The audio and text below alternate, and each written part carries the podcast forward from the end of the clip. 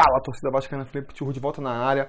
Hoje para tratar de um assunto muito importante, um problema é, moderno, né, que atinge a gente em várias esferas, inclusive na esfera aí esportiva, tratando do nosso Vasco da Gama, nosso querido Vascão, que é o que? As fake news, as notícias falsas que são espalhadas e que são é, consumidas como se fossem verdadeiras e acabam causando um grande estrago. Do que, que eu estou falando aqui? Vocês já viram pelo título aí do vídeo que eu estou falando da notícia que circulou aí essa semana, falando que o Ochoa teria sido oferecido ao Vasco e que o Valentim teria recusado o reforço, dizendo que quer investir é, na prata da casa, dizendo que confia nos goleiros da divisão de base para poder é, complementar o elenco. É uma notícia, na minha opinião, sem nenhum pé com a realidade, mas que é divulgada por aí e as pessoas acabam acreditando. E com isso acaba é, causando problemas, né? Porque a torcida do Vasco já não tem muita simpatia pelo Valentim. Você solta uma notícia de que o, o Ochoa não vem para o Vasco por causa dele, só vai aumentar a implicância, só vai aumentar o desgaste da torcida com o treinador. Então é muito importante a gente ficar atento a essas coisas, né? Se você pega uma notícia que diz assim,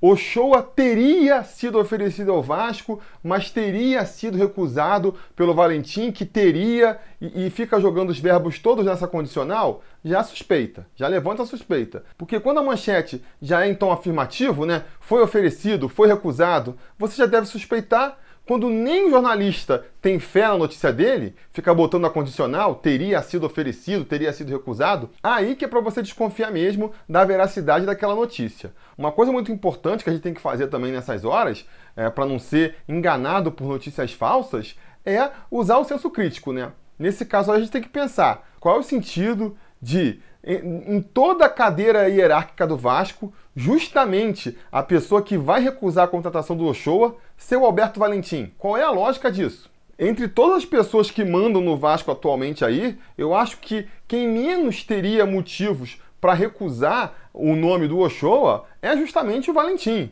Pensa comigo, pensa comigo. Eu já comentei isso aqui no passado, falando sobre os problemas dos técnicos no Brasil e por que, que eles não investem tanto na base. É, você tem que pensar comigo o seguinte: o Alberto Valentim, como todo técnico no Brasil, ele não tem estabilidade nenhuma no emprego dele. Ele não pode garantir que daqui a dois jogos ele vai estar comandando o Vasco, quanto mais daqui a dois meses, daqui a dois anos.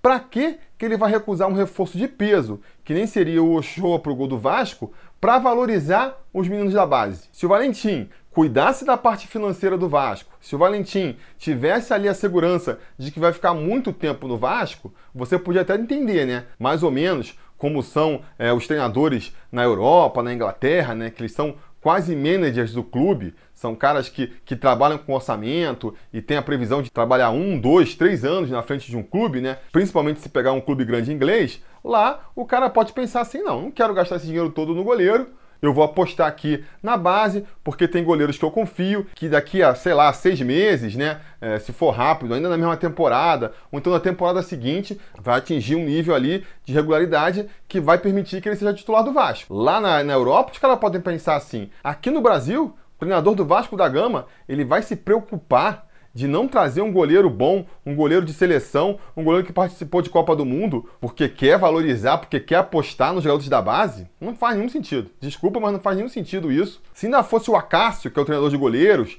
querendo é, valorizar os jogadores, também não faria sentido, né? Também não faria sentido porque ele está treinando todos os goleiros e para ele seria muito melhor treinar um goleiro de nível de seleção do que treinar um garoto que ainda tem que se provar no meio aí. Ah, então pode ser o Carlos Brasil, o diretor da, das divisões de base do Vasco, que quer que o Vasco invista mais nos, nos goleiros que vêm da divisão de base também não faz sentido, porque isso implicaria numa ingerência do, do, diretor da base no time principal. Com certeza isso não acontece. Ah, não, a questão não é essa. A questão é do custo do Ochoa, que é muito alto e que o Valentim não gostou. Também não faz sentido. O Valentim não está trabalhando com a parte financeira do Vasco ali. Não é ele que tem que ver lá no orçamento se encaixa ou se não encaixa. Com certeza, quando vão perguntar para o Valentim se ele quer um jogador ou não, Ele não fica perguntando, não, mas peraí, quanto é que é esse jogador? Ah, acho que não, acho que esse jogador vai ser caro. Até pelo mesmo motivo que eu expliquei aqui antes, né? Ele não sabe se vai estar no Vasco daqui a um, dois, três jogos, se quando começar o Campeonato Brasileiro ele vai ser técnico do Vasco. Você acha que ele vai estar preocupado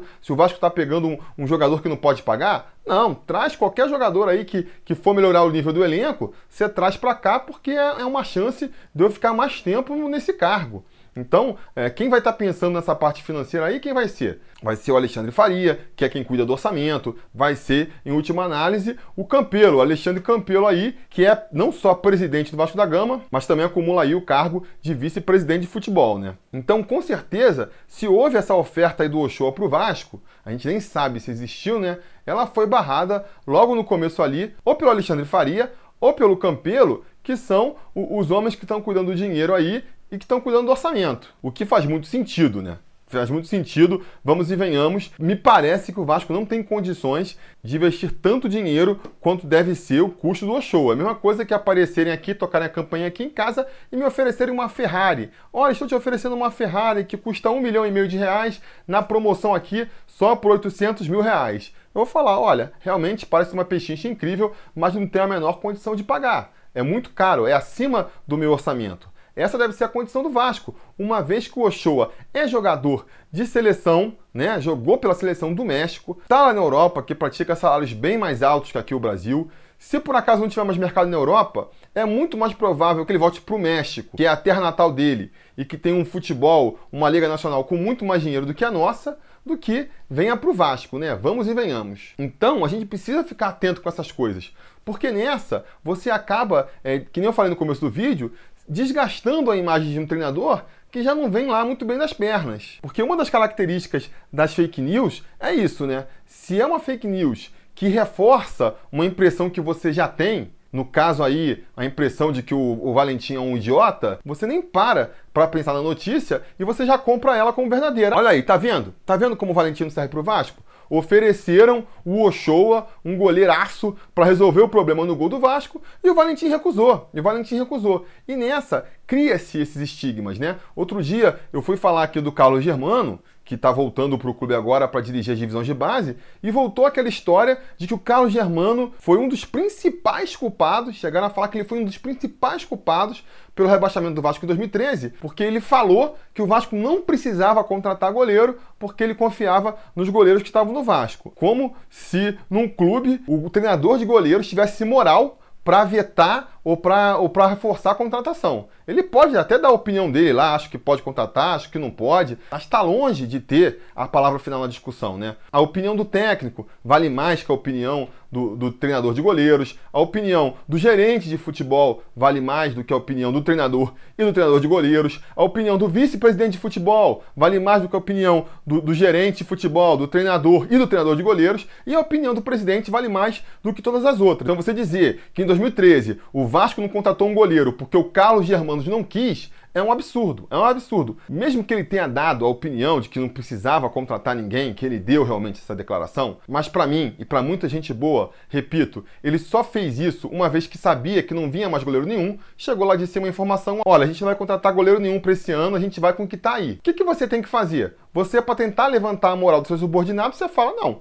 confio plenamente nos goleiros que eu tenho aqui, eles vão dar conta do recado. Ou vocês acham que se lá, em pleno 2013, já tendo aquela crise, já o pessoal percebendo que os goleiros não seguravam o tranco, o Carlos Germano vindo a público, botando mais gasolina na fogueira, falando, é, esses goleiros são uma merda mesmo, paciência, né? Vamos ver o que a gente pode fazer com eles. Vocês acham que isso ia ter ajudado o Vasco a fugir do rebaixamento? Com certeza não. Mas ignora-se tudo isso, né? A questão aí da relação com a imprensa, né? O que, que você fala para a imprensa, para os torcedores ouvirem, o que você fala para dentro do clube. Ignora-se todo o comando hierárquico do time, que acima do treinador de goleiros tem um treinador da equipe, tem um gerente de futebol, tem um vice-presidente de futebol, e de repente cria-se esse estigma, cola o estigma no Carlos Germano de que ele foi responsável pelo rebaixamento porque ele não quis que o Vasco contratasse goleiro em 2013. Agora, de repente, a gente começa mal no campeonato, vamos supor que o Fernando Miguel não tenha uma atuação tão boa quanto teve no final de 2018 e já vão começar a falar nas arquibancadas, tá, tá vendo aí, ó?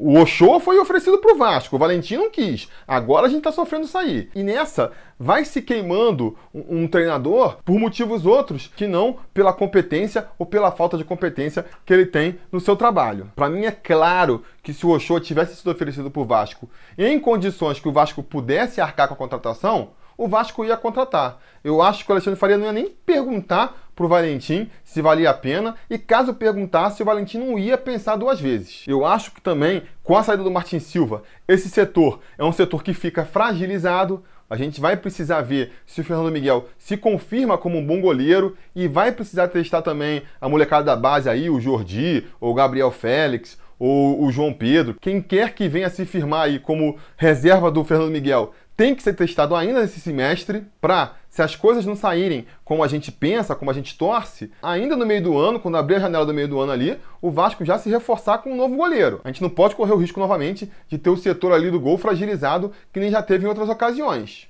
E por conta disso mesmo é que eu acho que, sinceramente, se desse para o Vasco trazer o show, se isso tivesse algum pé na realidade, teria acontecido, teria acontecido. Então a gente tem que ficar ligado nisso, principalmente nessa época do ano, época de especulação. Tem muito empresário querendo jogar o nome do seu jogador para cima. Tem muito jornal e site querendo é, conseguir clique, né, caçando clique aí em cima de sensacionalismo. Então a gente tem que ficar ligado nisso aí. Tem que ter um olhar crítico em todas as notícias, principalmente aquelas que agradam a gente. Se é uma notícia boa, para, respira pensa duas vezes, procura em outros sites. Se é um site só que está dando notícia, já desconfia. Por que, que os outros sites não estão dando? Se vários sites estão dando a notícia, também é para desconfiar, porque muitas vezes um replica o outro, né? Um site vem com a notícia aqui, o outro site lê a notícia nesse site e replica a informação e vai replicando, e aí de repente tem um monte de site falando a mesma notícia que veio da mesma fonte, pode ser uma fonte falsa. E principalmente, vamos apelar aí para o nosso bom senso, né, para o senso crítico, olha para a notícia e vê se faz lógica dentro da realidade ou não, né? É muito importante isso para a gente não criar, primeiro, falsas expectativas e segundo, né, não prejudicar às vezes a vida aí, prejudicar a imagem de quem não tem nada a ver com a história que vai entrando aí de gaiato na confusão toda. Beleza, galera? Não se esqueçam então de curtir o vídeo, assinar o canal, Caso vocês queiram apoiar uh, o Sobre Vasco aqui, fazer com que a gente continue nesse ritmo, repararam que está tendo vídeo todo dia aqui no canal? Pois é, se vocês querem que a gente continue nesse ritmo aí, considerem é, se tornarem apoiadores da gente, ou sendo membro aqui no próprio YouTube, clicando no botãozinho aí Seja Membro, ou então indo lá no apoia.se barra Sobre Vasco, tem todos os tipos de categoria para você ajudar a gente aí a, a manter o nosso trabalho aqui. Beleza, galera? Vejo vocês amanhã então, a gente vai se falando.